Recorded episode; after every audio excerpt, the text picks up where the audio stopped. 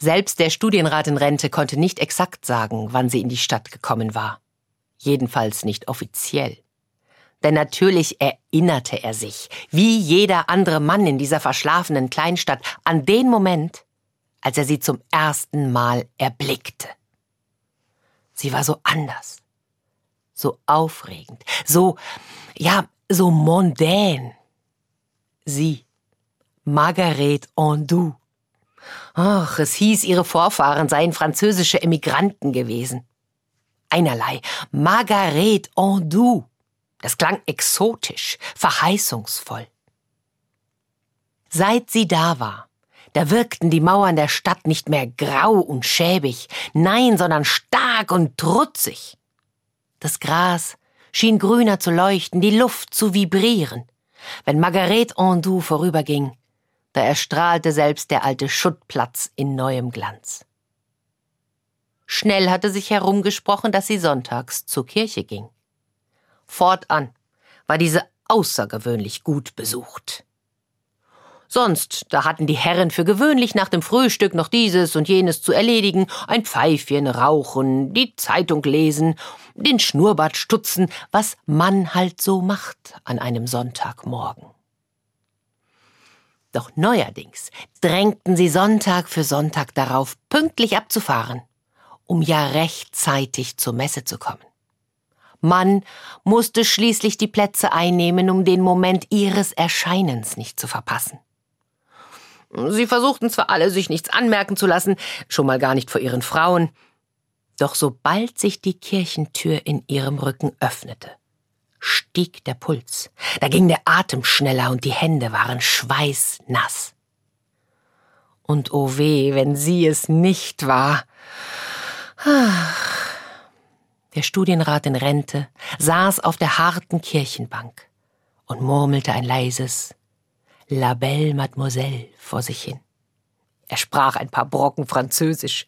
Natürlich hätte er diesen Namen niemals laut gesagt, schon mal gar nicht in ihrer Hörweite. Und während er so vor sich hin murmelte, da malte er sich seine Zukunft in den rosigsten Farben aus. Er war seit einigen Jahren Witwer, besaß einen tadellosen Ruf, eben solche Manieren, und so alt war er auch noch nicht.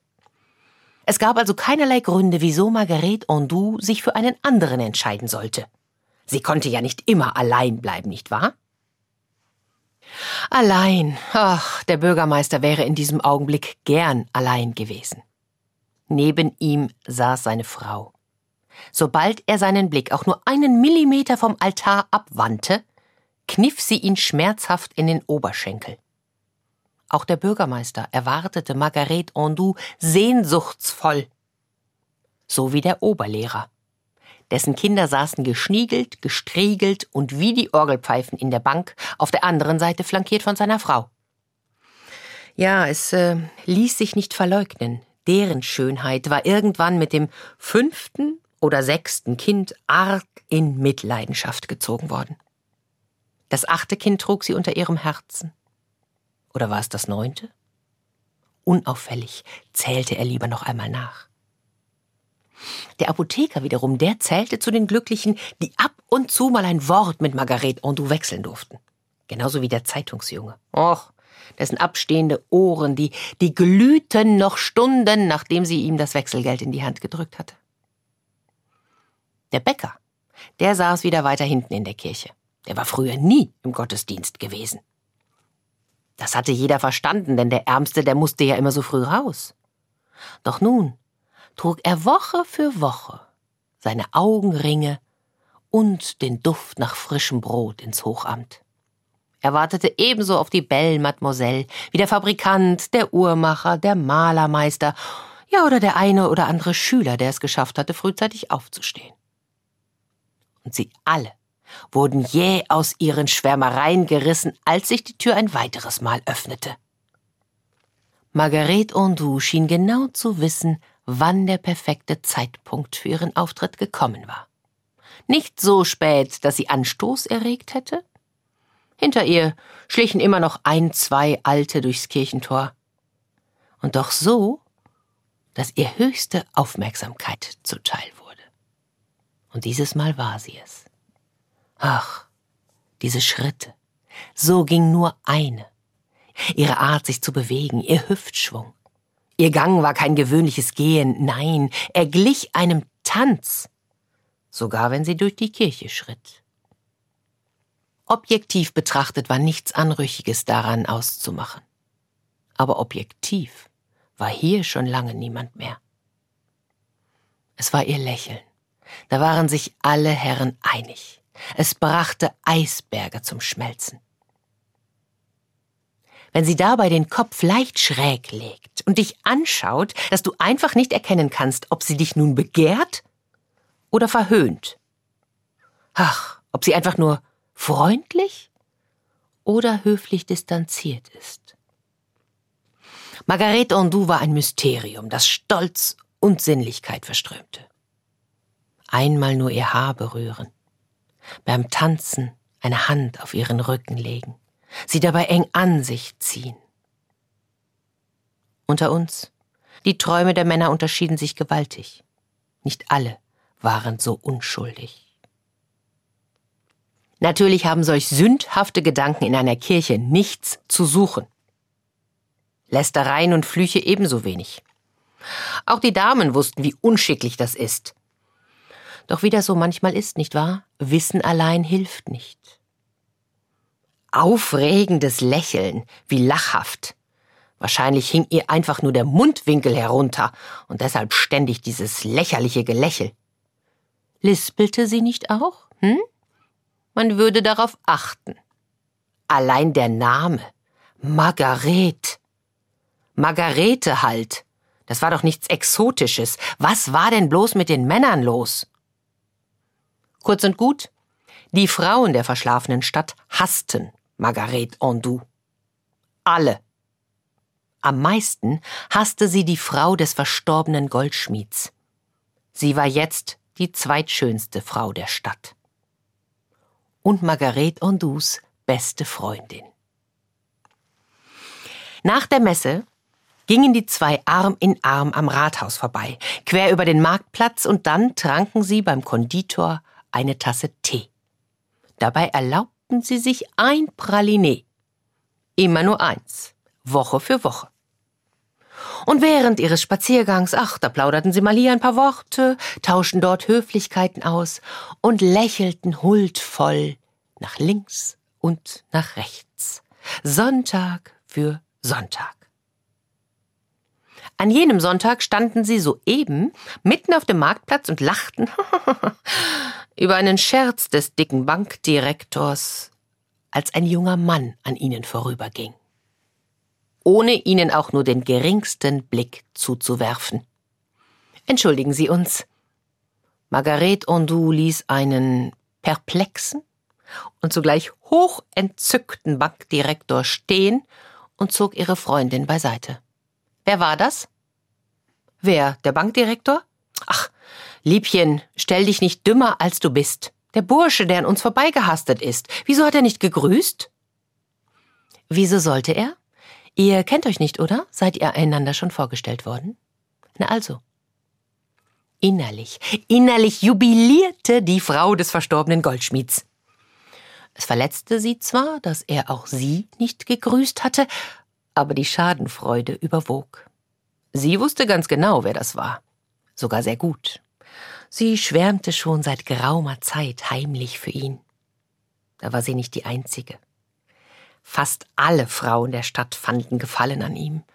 Er war mit Ende 20 noch immer Student. Ach, im wievielten Semester? Das wusste er wahrscheinlich selbst nicht. Man munkelt, sein Vater habe gedroht, ihm den Geldhahn zuzudrehen, wenn er jetzt nicht endlich mit dem Studium fertig würde. Doch der Sohn, der feierte gerne, der tanzte, der trieb sich lieber in den Wirtschaften herum als im Hörsaal.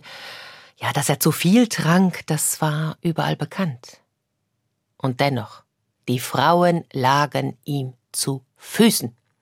Keine von ihnen hätte genau sagen können, warum. Er sah gut aus, ja, aber schön wäre übertrieben gewesen. Er hatte einfach dieses, dieses gewisse Etwas.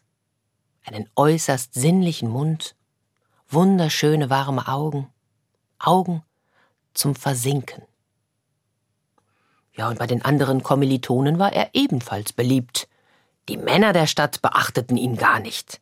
Nie im Leben wären sie auf den Gedanken gekommen, dass ihre Frauen von solch einem Tu nicht gut und Tauge nichts träumten.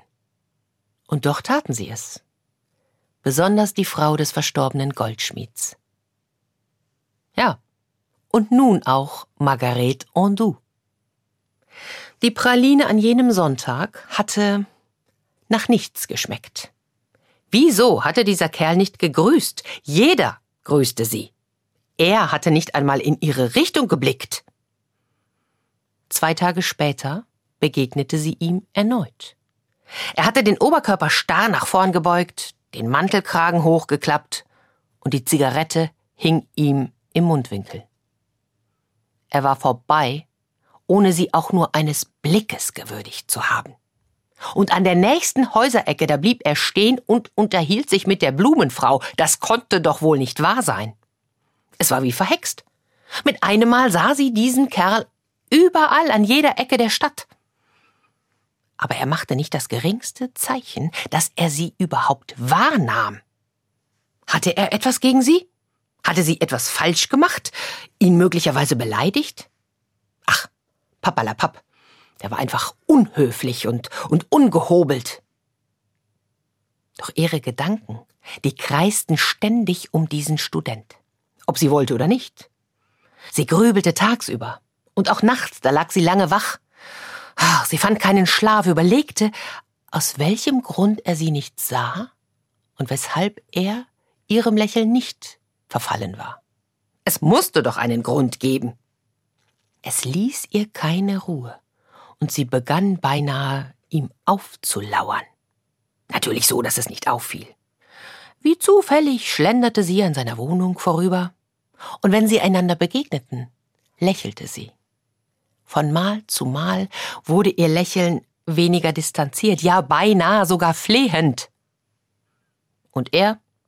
Er schlenderte stets vorbei, er hob nicht einmal den Blick, er schaute sie nicht an. Sie gab sich sogar die Blöße, sich nach ihm umzudrehen. Nichts. Unfassbar. Er trat sie mit Füßen. Wieso? Eines Tages saß sie auf ihrem Balkon, als er um die Ecke bog, und schnell ließ sie einen Handschuh vor ihn aufs Pflaster fallen. Er hob ihn nicht auf. Einige Wochen später begegneten sie sich im Stadtpark. Margarete Ondoux stolperte, fiel hin und musste sich selbst aufhelfen. Er war schon fort. Margarete Ondoux, die schöne, stolze Margarete Ondoux, weinte. Was nützte ihr Lächeln, wenn es jeden Mann verführte? Nur nicht den, nach dem sie sich sehnte. Was? Bin ich verliebt? Nein. Nein, ich bin nicht verliebt. Aber es macht mich rasend, dass er mich ignoriert, dass er mich nicht sehen will. Denn das will er ja ganz offensichtlich nicht. Na warte. So lasse ich mich nicht behandeln. Ich werde dich zwingen, mich anzusehen. An jenem Abend saß der Student in seiner Wohnung, trank ein Bier und las in einem Buch, das nicht im entferntesten mit seinem Studium zu tun hatte. Es klingelte an der Tür. Er erhob sich und öffnete, und vor ihm stand Marguerite Ondoux. Zum allerersten Mal schaute er ihr in die Augen. Kann ich Ihnen helfen? Ihre Lippen zitterten leicht. Darf ich hereinkommen? Und so ließ er sie eintreten, half ihr, den Mantel abzulegen, führte sie ins Wohnzimmer und wies auf das Sofa. Setzen Sie sich doch. Sie nahm Platz und schlug graziös die Beine übereinander. Er ging in die Küche und kam mit einer Flasche Sekt und zwei Gläsern zurück. Margarete Ondoux lächelte. Drei Tage später saß der Student in seiner Stammkneipe und trank bis zur Besinnungslosigkeit. Ja, ha, er hatte gewonnen. Er hatte gewusst, dass es klappen würde. Die Flasche Sekt an jenem Abend, die hatte er schon als vorgezogenen Wetteinsatz auf sein Gewinnerkonto verbucht. Alle, alle hatten dagegen gesetzt. Die kriegst du niemals rum, hatten sie gesagt. Und nun mussten sie für ihn zahlen. Und das ließ er sich nicht zweimal sagen. Auf dem Heimweg stürzte er unglücklich aufs Pflaster und blieb liegen. Am nächsten Tag war er tot. Der Student wurde in der örtlichen Leichenhalle aufgebahrt. Blass, die schönen Augen geschlossen, der sinnliche Mund schmal und kalt. Man musste schon sehr genau hinsehen, um die Kratzspuren zu erkennen, die über seinen Nacken liefen und in seinem Hemd verschwanden. Margarete Ondoux fuhr leicht mit ihren Fingernägeln darüber. Die Erinnerung war fast genauso frisch wie die Wunde. Sie lächelte. Man musste schon sehr genau hinschauen, um die Wehmut darin zu erkennen. Dann drehte sie sich um und verschwand. Selbst der Studienrat in Rente hat nie herausfinden können, wohin. Lust auf mehr? Auf ins Abenteuer. Geschichten. Der Podcast für Kinder und Familien. Auf hr2.de und in der ARD Audiothek.